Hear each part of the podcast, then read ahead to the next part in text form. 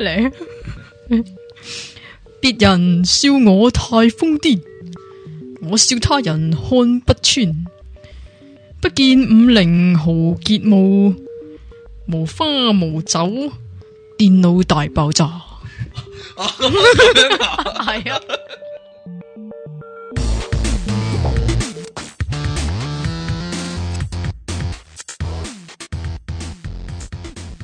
啊好，我哋又翻到嚟 pop up dot com 嘅電腦大爆炸啦。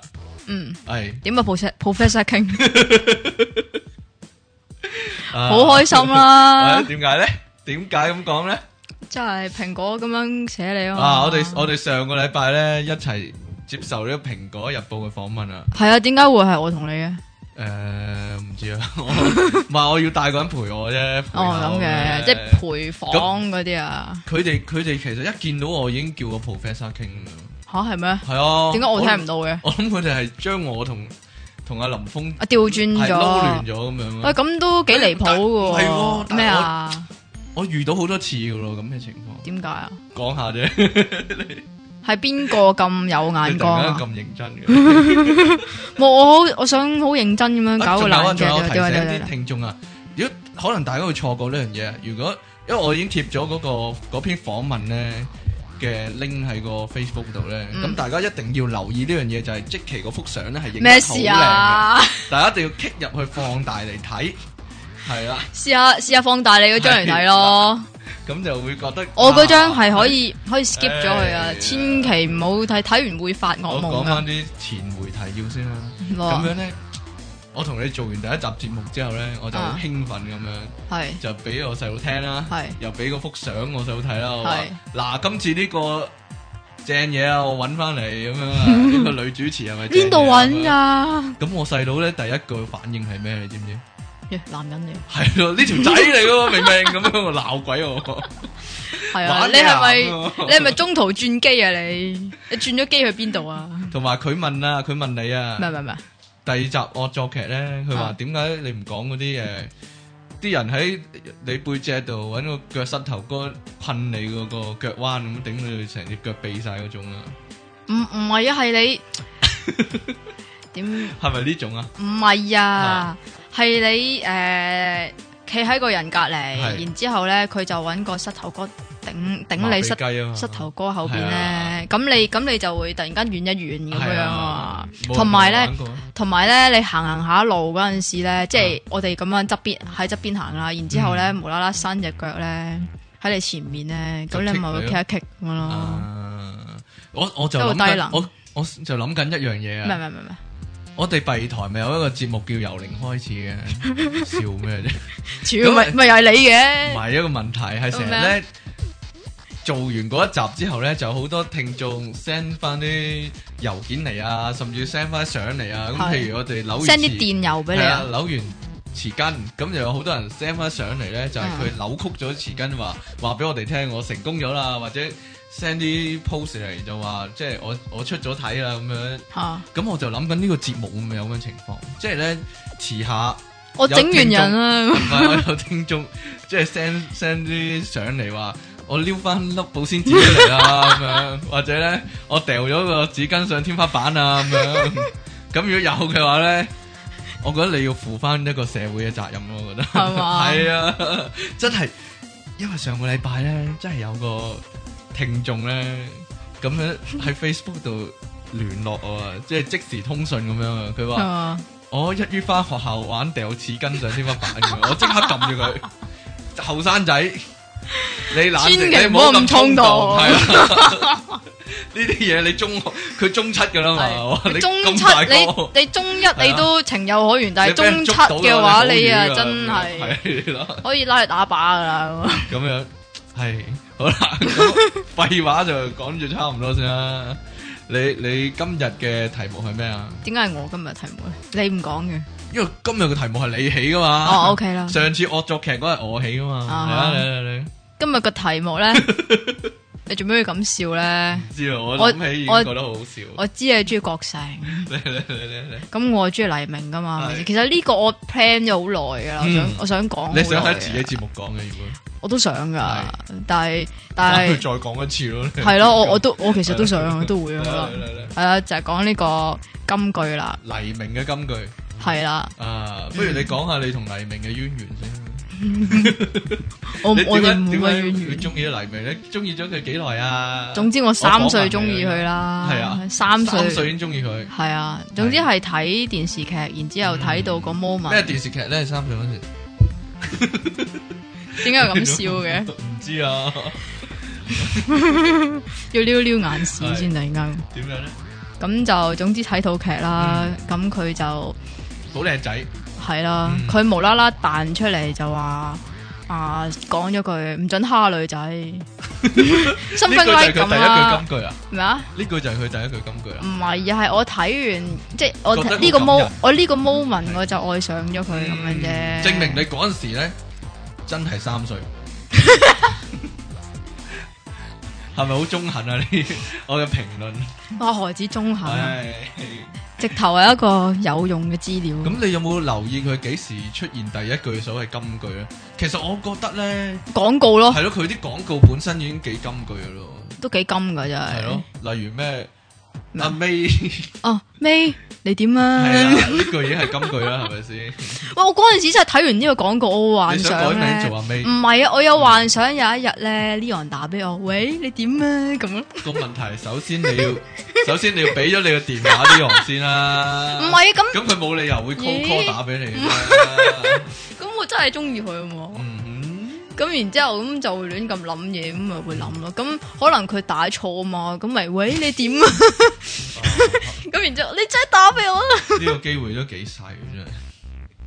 不如你諗，你諗咧會唔會咩啊？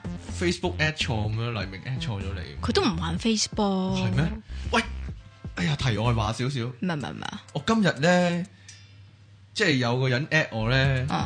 即係我一開佢以為係張學友啊，因為佢用咗張學友幅相，啊當然佢，當然佢係第哦二佢又佢個名啊啦又叫 Jackie Ờ, 張咁啊唔係唔。係，完全係第二種名嚟，完全係第二個名嚟啊！唉，你繼續講翻黎明啦，咁點啊？我唔知啊，你又無啦啦話嗱之後有 at 你因，為因為咧，阿 à, Jackie 咧為咗做呢集咧，佢平時唔會咁 樣嘅，佢就揾咗好大沓資料咧，就係黎明講。其實唔係好大沓。答啫。係咁誒，我揀一句，我唔係啊覺得唔係啊我覺得其實就我覺得咁最嘅精警啊，其實不如其實就咁啊嗯嘅，佢咧有啲即係所謂嘅金句啦吓，有啲咧就真係幾有用嘅。例如呢但係句啊邊邊個？嗱，衞蘭肥過部電單車啊，呢句係咪呢句幾有意思？我覺得做咩呢？你做乜笑到咁咧？你俾我嘅呢啖嘢啊唔係啊，即係佢講有啲金句啊，真係嚇幾金嘅，呢句咪金 咯。呢句真係金啊！呢句即係你咁樣串人，人哋點樣回翻你咧嗯？喂，阿 King Sir，但係啊你你真係肥過部電單車啊！但係有陣時佢係其實你覺得佢知唔知人哋有機會笑佢咧？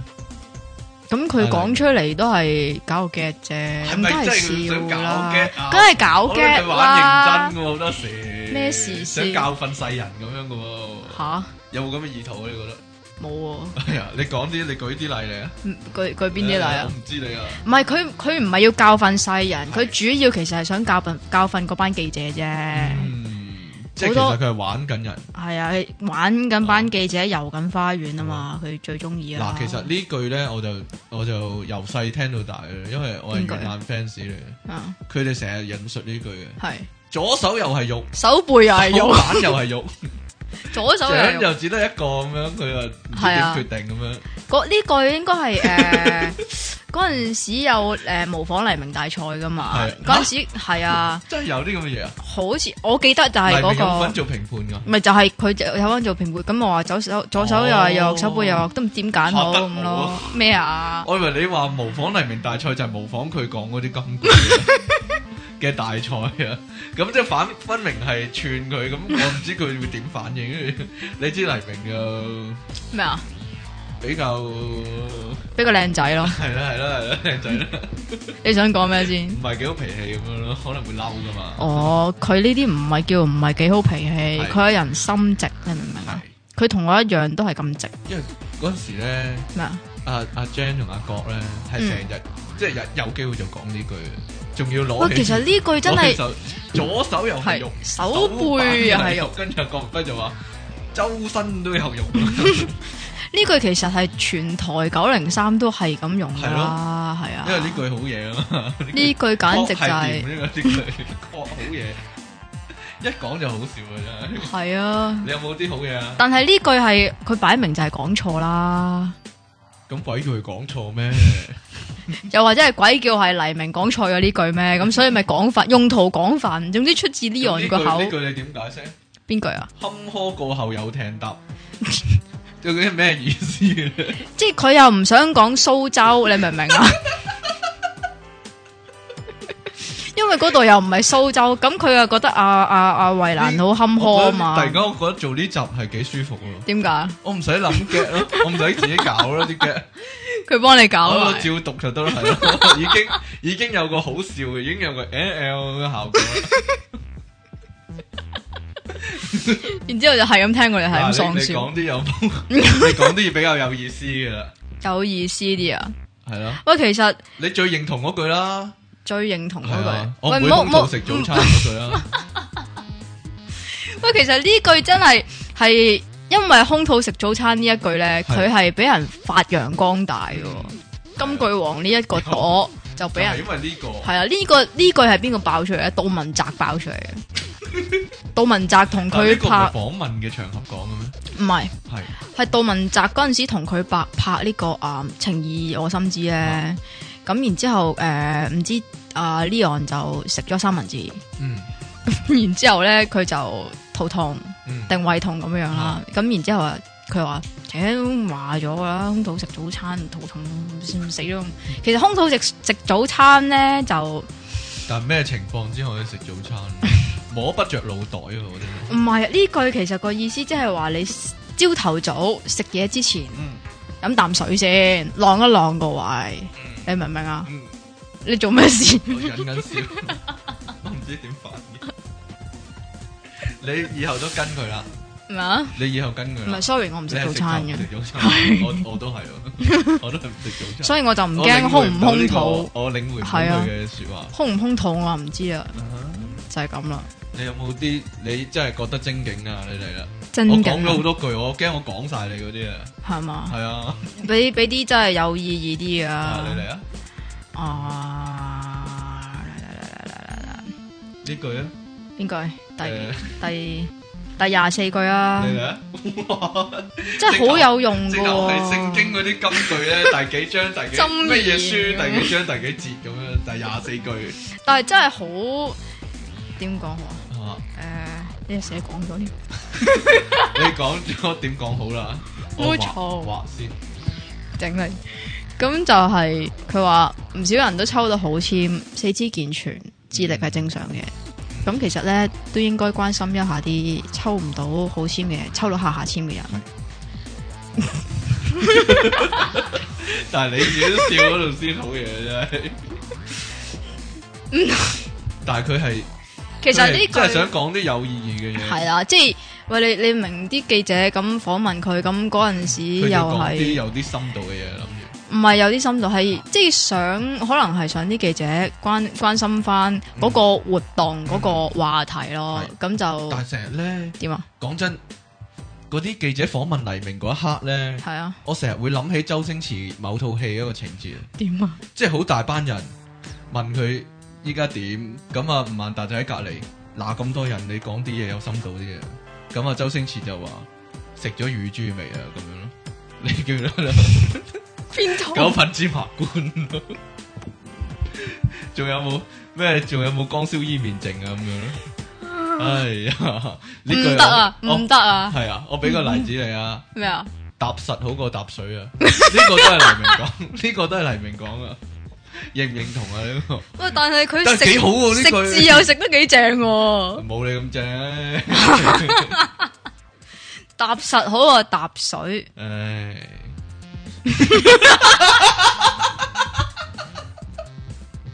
喂，可唔可以唔好喪笑啊？唉，嗱，俾啲有啲深度嘅你啦，好啊，嗱，你你解釋下，你講解一番。嗯，我豁達，雖然唔介意人哋話我唔豁呢達，句又幾好喎。係噶，呢句呢句有啲嘢喎，呢句係啊，好即係好明顯係幫豁達賣緊廣告， 係咯。你咁樣講冇人知你講乜㗎？依家仲有嘅咩？咩啊？依家仲有豁達嘅咩？唔係嗯，唔係好耐之前先有，好似係。係咯，咪就係咯。算吧啦唉，如果俾我製造浪漫，我想有一個魔法可以咁，變 變走晒啲記記者，好明顯呢個但我唔明呢句係咩意思啊 just for him，just for 我真係完全 him，唔明。呢個係只係用佢，你明唔明啊？即係嚇咁，因為佢成日俾啲狗仔隊跟住噶嘛，咁即係如果佢想同個女朋友浪漫一番嘅話，咁係咪應該變走晒啲跟住佢嘅人先啊？但係我其實咧，我我成日諗咧，即係如果啲記者被派去訪問黎明咧，嗯，其實佢係咪已經即係笑定先嘅？即係諗住一陣可能又有啲好笑嘢，或者咧，即係佢寫佢篇訪問嘅時候咧，就已經諗聽日啲讀者睇完會喺度喪笑咧咁樣。嗱，例如例如呢、個嗱，啲記者咧就有一次咧就問阿、黎明。嗯，會唔會覺得同張學友一齊咧係有一山不能藏二虎嘅感覺咁樣？嗯咁啊黎明就同 佢講：你哋唔好當我係老虎啦，我哋係人類可以握手做朋朋友啊咁樣佢好中意用老虎嚟到咩喎？我佢唔知啊佢成日佢成日都話我唔係老虎， 點解要 咁講咧？係可以握呃手做唔知喎，係無啦啦有呢個習慣， 係咯， 可能佢本身中意老虎啩。唔知啊，真係，唉，命運屬命運安排屬於邊個就邊個啊？呢個係演唱會啊嘛，又係啊，因為佢坐嗰張凳係爛凳傲嚟嚟噶傲去。嘛，係啊，但係你會唔會覺得咧？有陣時佢又真係好奇怪咧，邊啲啦，邊即啲係 OK 譬如説誒，好多時唔需要佢講類似嘅嘢，但係佢都特登好似懶高深。嗱，以我一般人嘅身份嚟諗啦，唔係 fans，我就會覺得你係咪懶高深啊，或者扮晒嘢啊，或者特登刻意講啲嘢嚟營造自己一個好好高深嘅形象咁，咪都話佢其實嗰陣時係想耍走啲記者咯，即係係咪咧？即係俾句嘢你，你答唔到嘴咁，然之後咪拜拜咁咯， 嗯咁啊，真係好難搭嘴嘅。咁咪就係咯，俾啲咩反應佢好咧？咪就係咯，咁然之後就 end 咗個訪問啦，啦。係啊，所以呢啲真係好有深度嘅，你介紹啲你耍家嗰啲啦。耍家啊你我我覺得你有啲咩喎係有啲你真係識背嘅喎。邊啲啊？我唔知啊。借錢如送禮，還錢如乞米嗰啲咯。 喂，但係又講得啱嘅喎。其實佢係咪？你會唔會懷疑佢其實係想即係用一啲固有嘅説話，但係啊但係佢自係己記得唔清楚。唔係，佢唔係記得唔清楚，或者佢係想變扭一扭佢，係啊啦，咁啊變成佢自己嘅説話。嗯，其實佢佢好中意用比喻法嘅，係可能啊我要調整一下今集節目嘅內 容，所以依家休息一陣先，一點解 要陣翻調？嚟咧係再同大家剖析一番啦。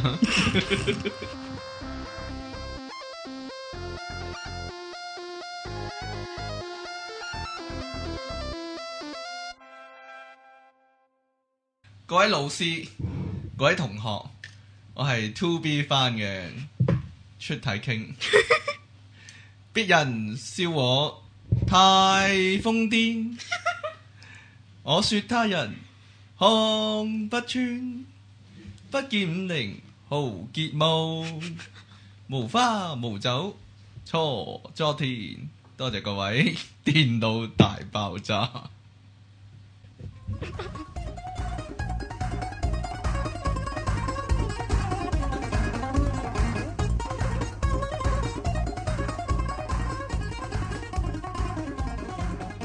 好啦，翻到嚟 pop up.com 嘅電腦大爆炸啦。好惡 啊！係咩啫？喂，呢度有講翻喎一段喎，就係講咧關於唔可以空肚食早餐嗰句咧，係啊呢句簡直就係啊至理名言。荼毒人心， 好想講。有個人，有個人原來寫翻信去，就話咧，原來佢聽到空肚食早餐呢句嘅時候咧，就唔會空肚食早餐嘅時候咧，佢都覺得好好笑，嗯因為完全唔唔唔合邏輯咁樣。但係係咧佢即係食個宵夜先食咯，我係唔知咪？佢係咪通常啲人都係咁諗？ 佢就佢就話佢阿媽咧後尾咧就成日朝頭早頭暈，嗯，咁啊唔知點解你食藥踎都低冇起用身，然後 暈，咁就誒好擔心啦佢哋。嗯咁佢後尾發現原來佢阿媽咧就係原來每日就係食完早餐就係之後空肚食早餐啊係！啦，就會頭暈。咁咧，咁佢就即時諗起黎明講嗰句：我唔會空肚食早餐。係啦，咁於是乎咧，佢就每一朝咧就俾咗杯好辣黑啊，或者阿華田啊咁樣俾佢阿媽飲咗先，跟住咁就立刻好啦。再食早餐， 食字係啊嘛？ 咁佢阿媽就唔頭暈啦。咁佢發現咧，原來咧每個人朝早起身咧個血糖就比較低，如果呢個時候食早餐咧，咁啲血糖去咗幫助消化咧，咁佢就更加容易頭暈啦。咁如果喺呢個食早餐之前先飲一杯嘢，或者飲杯奶啊，或者飲杯好辣黑啊，咁加翻啲血糖先咧， 咁就會立刻再食好早噶餐啦。啦， 咁就係啦，咁就係冇啦易頭暈。咁你要佢話講立刻好原㗎來，原來黎明嗰啲金句啊，真係有用係㗎有智慧，係嘅，啊，有智慧，有智係啊，慧嘅。係咁樣。不過我你咁樣講法，我諗起一句喎，邊句啊咧？ 就係呢度冇寫喎，就係有一次咧，啲記者訪問黎明，嗯，就問佢你最驚啲歌迷做啲乜嘢啊？咁我其實我係諗佢最驚啲歌迷對佢做啲乜。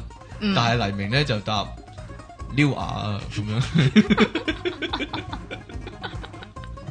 撩佢最驚啲歌迷撩牙啊，點解咧？咪最驚見到啲歌迷撩牙咯，嗯咁你唔好喺佢面前撩牙啦， 即其撩鼻屎得唔得？你你話你有啲好有意義噶嘛？你講下喂，好有意義啊！講係啊講嗰啲好有意義嗰啲先啊，係啊，你嚟，又要我揾翻啊！開頭咪話講對佢對愛情嘅係睇法啦，啊啊，佢對愛情嘅睇法，呢個啊話。邊個啊？呢個世界上咧就不存在天王，所有演員都係地球人咁樣咯。呢個我覺我得，覺我覺得我覺得係愛嚟用用嚟串呢個 O 禪天王嘅腰。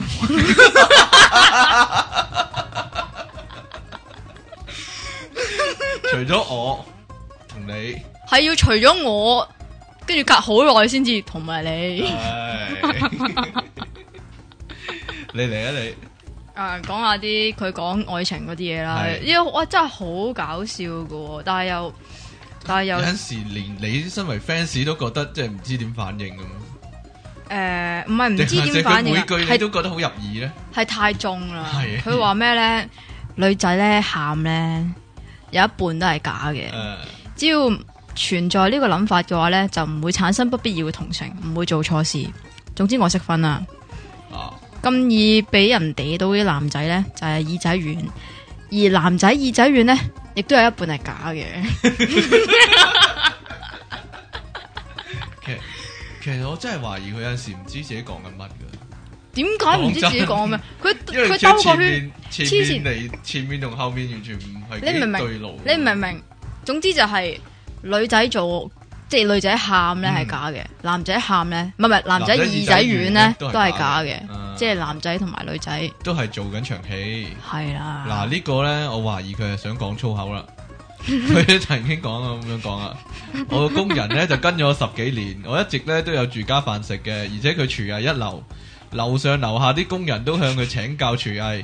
咁有年呢，我就想食泰國春卷同埋青咖喱嗰啲嘢，咁啊請咗工人去泰國旅行，叫佢學煮。佢翻嚟之後呢，一早就好巴閉咁煮咗青咖喱嚟叫我試食。但味道真係同我之前喺泰國食嗰啲一模九樣，九成相似咁樣。呢句係咁咪？係咩粗口咧？我估佢成日想講一九無樣啊，唔係唔知啊，係咪粗口？係咪粗口？大家自己想象啊。其實佢係咪真係講一模九樣咧？佢真係講一模九樣。 其實係佢唔想講一模一樣，可能因為佢個工人煮咗九樣餸，咁咪一模係九樣即咯。係話說 佢想，即係佢想帶出後面九成相似，所以佢就一模九係樣啊。其係實啊，係粗口嚟嘅，真係。你諗 啫，你歪曲咗通佢常。你唔係同人講，即係你幾多歲咁樣，十九幾歲咁樣咧？ 我覺得係類似嘢嚟嘅。啊， 你嚟啊我都係講翻佢一啲你時同時間競賽嗰啲，同時間競賽，你就會輸雙倍嘅時間啊嘛。呢哇，個呢真係個勁啊！呢個係喎，你要解釋一下呢個物理嘅現象。 佢唔係你嘅現象，我估佢係咁樣，佢想咁嘅呢個其實有啲你可以睇到佢嘅思路係點啊。係嘛？係啊，你做咩啊你？我你諗做咩啊住撳掣咯，你做咩啊你啊哦入實驗室撳緊急哎掣，呀， 你又唔記得啦？唔係佢咧，其實係想講咧，因為你嘥咗啲時間去同時間競賽，嗯所以你最後就用咗兩倍嘅時間啦。你都可以做一樣嘢，係啦， 咁樣喎。嗯，其實你可以喺呢句说話睇到佢個思路，就係佢其實思路就跳咗一係佢跳咗一步啦，已經佢其實平常人通常都係諗咗 A 咧，佢就講咗出直接跳去嚟， C 係係啦，直接直接 skip 咗中間某啲嘅嘢，所以中間嗰啲嘢咧冇咗咧，係啦大家就會聽唔明啦。但係係只有佢你諗返明轉白，頭咧， 你又會明。你就會可以推翻個你 B 豁究竟係乜然開出朗嚟。但係不過咧，呢樣嘢如果係講緊啲叫做真係講緊哲理嘅話，就話啫。但係個問題係佢連講啲好好膠嘅嘢，佢都咁樣做咧。 你就算將佢解拆咗，你明白就原來係膠嘅咁樣咯， 咩事就啊？係咁樣咯。就就成日俾人一個咁嘅感覺 咯，成日俾人哋交咁，係咯所以所以好多高亦都登仔可以都叫中佢意。做派膠天王嗰啲，冇嘢啦。 你冇嘢啦你啲好高煙登，啊，呢啲係啊，好你煙啊啲高登人啦，你嚟啊！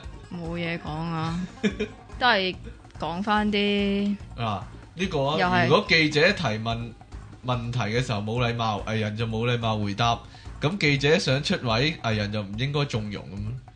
其實佢真係成日發爛渣，我覺咁得。你覺唔係覺得咧？係係啲啲記者乜嘢佢啊嘛？即係你支持佢，你梗係咁講啦。咁佢係唔知點解成日俾啲記者係咁 con 佢噶？嗯，啲記者係好憎佢嘅喎，啲記者唔知啊，可能佢想燉啲記者係想燉佢講多啲有趣嘅嘢咯。哦可能 啦，係撩撩佢啲金句出撩啲係啊嚟，撩啲挖好笑佢出嘅嚟嘢。啊嗯喂，但係有啲真係我你好我中意啊嘛，有啲誒，佢講話有冇機會拍拖咧，同埋見鬼咧，都係一樣要講緣分嘅。 嗯，點解要？講緣但係點解要講咁複雜咧？嚇好複雜咩？都係一個比喻，佢好中意用比喻法噶啊嘛例。如仲有冇啲啊？仲有冇啲係啊啊？例如咧，比喻法多睇下先，係啊。又要揾老虎啊！成日點解佢成頭先日講頭先都講講過啊，老虎又話成日都話可以握手做朋友啊，成日都話地球人嗰啲啊嘛，我係地球係人啊，我唔係天王咁樣嗰啲啊嘛。啊，講呢個啊，好搞笑啊！咁有一次咧，就即係電台訪問啦，嚇咁然之後咧就誒個啊 DJ 問佢話誒，其實黎明依家咩都有，其實咁你仲想要啲咩咧？咁樣跟住佢話，嗯，我想要月球上面嘅一棵草。唔其實佢想講乜咧？係啊， 你唔呢好度你有評論你唔係啊，啊你唔好理佢想講咩先啦。即係我我覺得呢句咧係好似咧啊啊，你要請條仔食檸檬哦咧，即係譬如條仔問要摘天上問粒你星哦星落嚟咁係樣，啊嗰類咯。唉。 呢個人話咧，咩啊佢佢聽完呢句之後咧，佢額頭有滴好大嘅冷汗滴落嚟，然之後後面有幾隻烏鴉喺額頭邊飛過咁 樣，即係唔知點俾反應佢。咁你覺得點啊嗱，譬如咁啊，呢嗯一集節目咁樣講啊黎明啲金句啊，嗯，你覺得如果黎明有機會聽到嘅話，佢會高興定唔高興咧？你發起噶啦，係啊 即期發起嘅呢個係唔係啊，關我我事。發起㗎，咁點 啊？你覺得我佢會係唔高興呢呢？呢個係推廣佢嘅金句， 我覺得佢會唔高興咯， 點解會唔高興咧？因為你笑佢咯。唔係笑唔笑嘅問題啊， 佢咁佢講得出嚟嗱呢句啊，呢句真係冇管動啊！咩啊？只要心中有愛，天天都是情人節咁樣。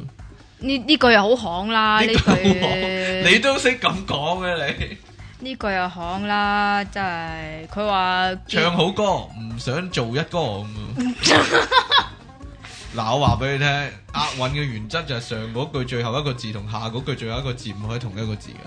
係咩？系啊， 即系即系上面用個歌字，下面就唔可以用個歌字啊！你留意啊，嗯要。冇嘢講，仲有咩啊？啊仲有咩？佢話。愛情係屬於個人嘅，唔使同人分享。愛情就好似香檳，你見開我始飲嗰緊陣嘢時嗰時咧就，冇講嘅噴出嚟係啊 啊。 ，Rachel 佢話愛情咧就好似香檳，開始嗰陣時咧會有好多氣，飲咗之後咧就好 high。可是香檳氣太多啦，不如多飲啊！唔明，啊即係話所以。我真係揀啲短嗰啲咧，長得滯嗰啲我真係完全唔明啊。即係話咩咯？即係你唔可以成日都浸淫喺呢個愛情嘅感覺裏邊，嗯要抽要抽離一啲，嗯，明唔明都啊？係唔係好明。嗱，先走，喺決定一件事情之前，應該要深思熟慮先做。一旦做咗呢，即使結果係負嘅呢，你只可以當佢係日後決策嘅參考，你冇必要對自己講對不起咁樣。嗯，其實佢即係講啲嘢都， 我係咩意思咧？不作佢評講論。啲好好複雜嘅嘢，我真係成日都。其實又有佢道理嘅，啊即係話佢嗰句係咩話？第幾句啊？哦喂， 咁長你唔使啊！有啲朋友話黎明，我祝你每日都可以好開心。咁佢就話哦我可以好快咁度過唔開心嘅日子就好開心，因為人唔可能每日都開心啊咁樣。咁又係喎。咁你冇唔開心嘅對比，咁開心又好好離奇啊！佢講啲嘢離奇離奇過由零開始嘅，簡直係唔好講笑。咁。其實呢集節目係咪應該喺由零開始啊 可咯？能係，可能就係、或者請一請佢上嚟，請一分請分佢析上嚟。分析分析一下呢個啊因地為佢球講啲地嘢球人佢講啲嘢啊係，老好通虎靈啊咁，有時候我覺得佢講啲嘢 真係喎。啊即係通 channel 咗唔知邊度嘅係啊咁樣講出好嚟。高齡講嗰啲嘢咁樣奇怪真係。啊嗱，支持和被踩只有一線之差，但係我就算被踩，又要做只堅強的螞蟻咁。咪即係同同一個意思就係話誒，佢話總之你係好人定係壞人，都有人覺得你係壞人。佢唔係講壞咁啊，人啊啦，佢講賤人啦係嗰啲。 啦。所以所以咩咧？所以冇所謂做好人定賤人，反而人哋都覺得你係賤人啦。係咯，係咯，係咯，係咯，佢好就係咁嘅簡單啫意思。嘛。有咩咁有咩咁深奧咧？你係咪講咗呢個噶啦？邊個借錢如送禮。還錢如黑還錢如米，黑米妖講咗啊啦。 呢個世界上某啲東西是天意緣分安排，有啲朋友幫你，有啲累你，令你自己害自己，大家明白未咁？係啊，佢好中意講緣分噶嘛，同埋。係啊，奇奇怪怪咁。咩唔呢句你成日講噶啦，咩啊呢句你成日講啊，我成日講咁，結咗就分，係住咗就拆，飲擺完就走，擺完就走擺完就走咁啊！呢個就係黎明，對婚對婚姻姻嘅嘅睇法睇法，但係佢但係結最咗後婚，結婚，唔係講可一唔套係做一套，即係男人有陣時可能佢真係係結完就分咧，遲啲你會好高興啊！就。仲 咩有事機會咁樣， 仲有個機會。我我從來都冇咁諗過，咁梗係啦，咁解啊大你咩三十年， 吓？唔好玩啊！誒， 佢話佢話生存在世最幸福就係可以尋求到解決問題嘅方法，最遺憾就係用盡方法都解決唔到問題，所以我每日都生存喺呢個幸福同埋遺憾之中，嗯，係咪好正啊？唔覺啊。 咁問題，我覺得佢成日兜晒圈啊，講嘢。咁佢係兜圈 㗎，咁佢係要遊花園㗎。嗯，有冇直爽、直率一啲嘅咧？直率一啲就係呢個啦。坎坷過後有艇搭，我講翻你頭先講咗，我啦，講翻之前嗰啲，呢個咪好好咯，夠直率。夠直率。啊！呢、個其實其實我冇話捧唔捧為難，只係我知道我越捧人哋就會越打壓你。大家唔好忘記愛因斯坦嘅相對論，要自然先會有流暢嘅結果。嗱，一聽呢句呢，你就知道呢，其實佢愛因斯係坦嘅完全唔識 fans，相對論嘅， 你 你又係喺冇度。關係嘅。呢句同相對論完全冇關嘅。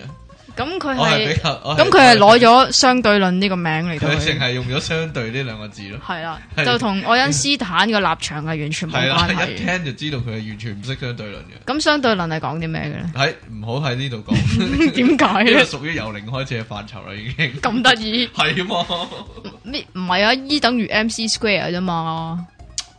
嗰條呢個係 formula，其中一個啦。嗰條 formula 就係咁啫係啊嘛係啊係啊，你係咪講黎明金句啫，E 等於 MC square 咯，係係其中一個。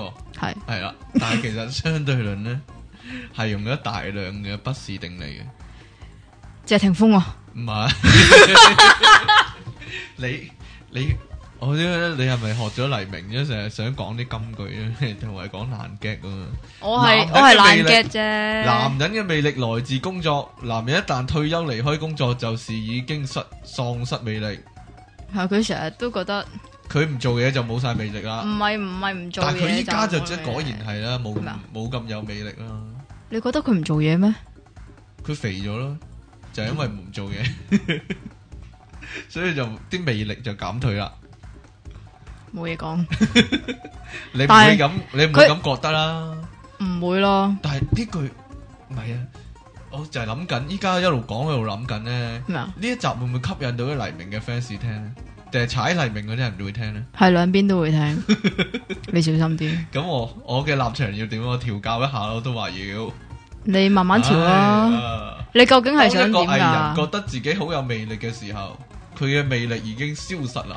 係啦。嗱，呢個好嘢啊！即係其實咧，佢就想講話，佢佢咧咪教阿 呢啲係咪 Jasmine 全部都做戲但係嘅，呢啲係咪全部都喺訪問度講噶？佢差唔多全部都係，一嗯係一係就演唱會咯。佢佢話誒，佢咪教阿 Jasmine 做戲，阿 Jasmine 係咁 NG 啊嘛，佢又話總之唔理你用咩方法，你繼續做一路做，你做到之後咧就會知道係用緊咩方法啦。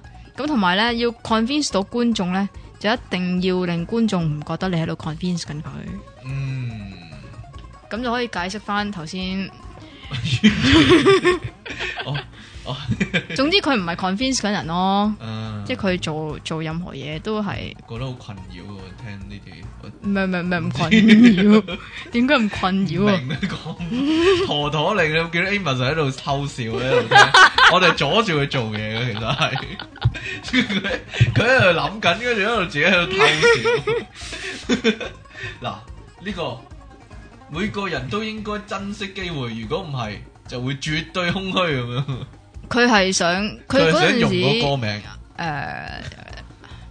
誒，佢佢嗰陣時參加新秀我係知啊唱絕對空虛㗎我知啊嘛，係咯但係佢呢啲算係爛尾嘅，真係，爛 get 我咯，覺得算係爛咗哦佢嘅。佢想講個 get 嗱出呢嚟個咯完全我唔，我一路我睇咁多次我都唔明啊。原則會取替默契，默契會會產生更多議題你真係背嘅 喎。係啊，我通呢常呢啲議題係唔愉快，所以我唔答咁樣。啲其實都係佢呢啲難難地嘅，味啊唔係呢啲係我覺得係佢自己嘅愛情觀，又或者係佢遇過，佢覺得嗰啲係原則。嗯，原則嘅有，即係大家都有原則，你明唔明 啊？大家都有原則嘅時候咧，嗱個問題就係咁，依家咧咪好興咧講藝人，咁就用咗虛偽個偽啊嘛。咁係你話藝你人話呢個字適唔適用於黎明身上？即係尤其佢講咁多呢啲金句，俾人睇見到嘅形象係咁，虛偽，個偽係啦。即係佢唔虛偽咁，所以咪唔覺得嗱呢個啊，佢咪佢咪 唔介意人哋話佢唔虛，話呢個唔介意包人哋話虛偽咯。包保 包保好少呢咩個。啊？核心嘅外圍係核心嘅內圍核 心啊，核啊核啊，核突個核啊， 核啊核突個核核子彈啊，核子彈，唔係咩？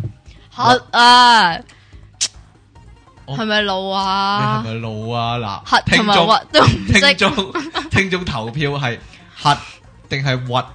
我話係核，你就核核突個核啊嘛。唔係你就你就 你想點啊？ 嗱佢唔係講，佢嗰陣時唔係咁講噶係。佢嗰陣時嗰個正確嘅講法咧，喺佢喺演唱會講嘅。佢話我場有冇我有啊，但係每一場都講同一句說唔話，係啱啱嗰場噶嘛。哇！你有啊幸見證到呢個金句嘅時刻，啊佢其實話金句誕生嘅時刻，佢其實話，當核心嘅外圍係仲個情緒仲高漲過核心嘅內圍嘅時候咧，咁就係時候要唱下一首歌啦。嗯，咁你明白？你你你諗啊下，核心嘅外圍咪即係觀眾咯，核心嘅內圍咪即係佢自己咯。嗱，我係冇去過現場睇黎 明演唱會嘅，而你呢係試過每次演唱會都睇幾場咁樣啦。咁你覺得即係以你呢個過來人嘅身份講啊，佢佢喺現場講金句嘅時候咧，講啲無厘頭 呢啲嘅嘢嘅時候咧，啲歌迷俾咩反應嘅咧？即係係笑啊，定還是笑係咯拍手掌啊，定還是好高嗌興咯啊？，尖叫咯，啊 係尖叫。哇哇講多啲啊，係唔好唱歌啦，齋講啦。咁樣唔係喎，但係咧，啊你如果聽即係誒、呃我試過聽拉闊咧，有人叫佢唱歌啦咁 樣，即係佢係咁喺度講嘢，跟住然之後後邊突然間有人叫佢唱歌啦，跟住話哦好啊唱歌， 係呢個幾好啊，呢個係啊嗱，我都有個咁嘅經歷啊。點啊講起睇黎明演唱會，你又你又話冇睇，係，啊但係我係睇碟啊嘛。個問題你咧，你嗱呢個經歷我一定要講， 呢個經歷我一定要講。點解我會有機會睇到黎明演唱會嘅碟咧？個原因就個係呢人個個人都有機會㗎啦，咁啊係，你買就有啊一隻碟啦我睇好多次，都係嗰一場黎明演唱會就係佢踢世界盃咧，話世界盃佢揾佢做代表。 Leon Life is Life，吓，佢係係揾佢做咩代表啊？佢唱嗰首主題曲哦啊，咁佢踢啲波上去現場觀眾度。係咁點解我會成日睇到呢場演唱會咧？就係因為我嘅工作咧，就喺一個弱智人士宿舍度做嘅。咁咧，好多時啲弱智人士咧，嗰啲即係我啲服務對象咧， 嗯就會好高興睇黎明演唱會啦咁樣。咁咁咪於是乎好咯嗰隻碟就你播咗知唔好多知次啦黎我覺明得。佢係有黎明 fans，佢真係有 fans 嘅。受歡迎嘅程度咧， 係由哦三歲至到八十歲，係啦係啊，任何界別嘅嗯由任何正常至到嚴 重，又至到天才，都係有人中意佢嘅。我我補我兜翻啦，我兜係嘛翻，唉，你爛晒噶 啦。你好好啦，講到呢度咧，講到呢度咧，係差唔多呢個尾聲啦。你仲有冇最後金句啊？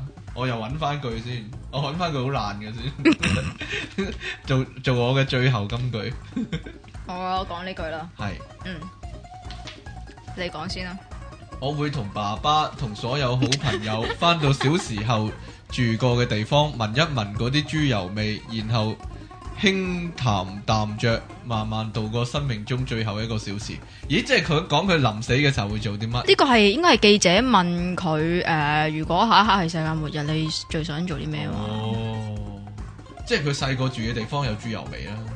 從呢句說話可以睇得出，係咪啊？呢句呢句邊度係金句嚟㗎？ 你揾俾我嘅呢句 又話唔係金句，奈何佢真係好少拍笑片啊！除咗嗰套神算之外，算係笑片。神算係啦，係啊誒，佢少年賭神算唔算啊？白痴仔，誒，佢係幾適合做笑片嘅真係，情義呃我心知咯哦，最新最新嘅笑片就可惜係我。冇睇啊！唉，有冇搞錯啊 係！啊使唔使我借俾你睇啊？冇佢唔係啊，佢喺《情義我心知》裏邊係真係做白痴仔啊噶，係，咦？好似係喎，係啊好，似係係喎啊，你嘅啦，你講，你講，你講，呢句就愛嚟咗一潤你嘅，係咩意思啊？係所有美德咧都可以偽裝，只有修養係內在。嗯， 關我咩事啊？好，今集節目完結咧，咁啊，即期唱翻句黎明嘅歌啦，一句哦，係最尾嗰句，通常係一首歌，痛苦只因不必要的懶醒。係咩嚟噶？好啦，下個禮拜節目時間再見啦，拜拜拜。拜。